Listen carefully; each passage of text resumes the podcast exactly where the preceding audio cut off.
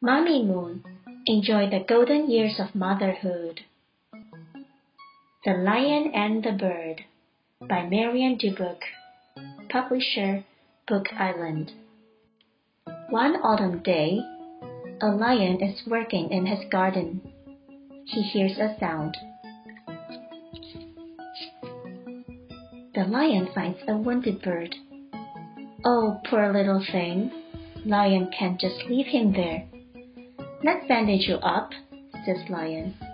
That will help. Oh no! The bird's friends are flying away. The lion decides to care for the bird. Don't worry, you won't be cold here. You're welcome to stay with me. There's more than enough room for both of us. The lion and the bird becomes friends. Look, it's snowing. The snow is cold and icy. But you are snug and warm.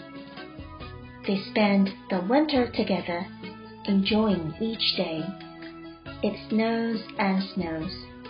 But winter doesn't feel all that cold with a friend. Then one day, spring returns. The bird's friends too. Yes, says Lion. I know. So it goes. Sometimes life is like that. Do you think the bird will be back? Do you still remember the lion heals the bird's broken wing? The bird flies away with his friends when spring comes. Summer passes slowly, softly. And how about you? Where are you? The lion wonders. Just when he gives up hope, he receives a joyful surprise. Until one autumn day, he hears a familiar sound. It's the bird! The bird is coming back! Together, we'll stay warm again this winter. Boys and girls, if you were the lion, when you see a wounded bird, what would you do?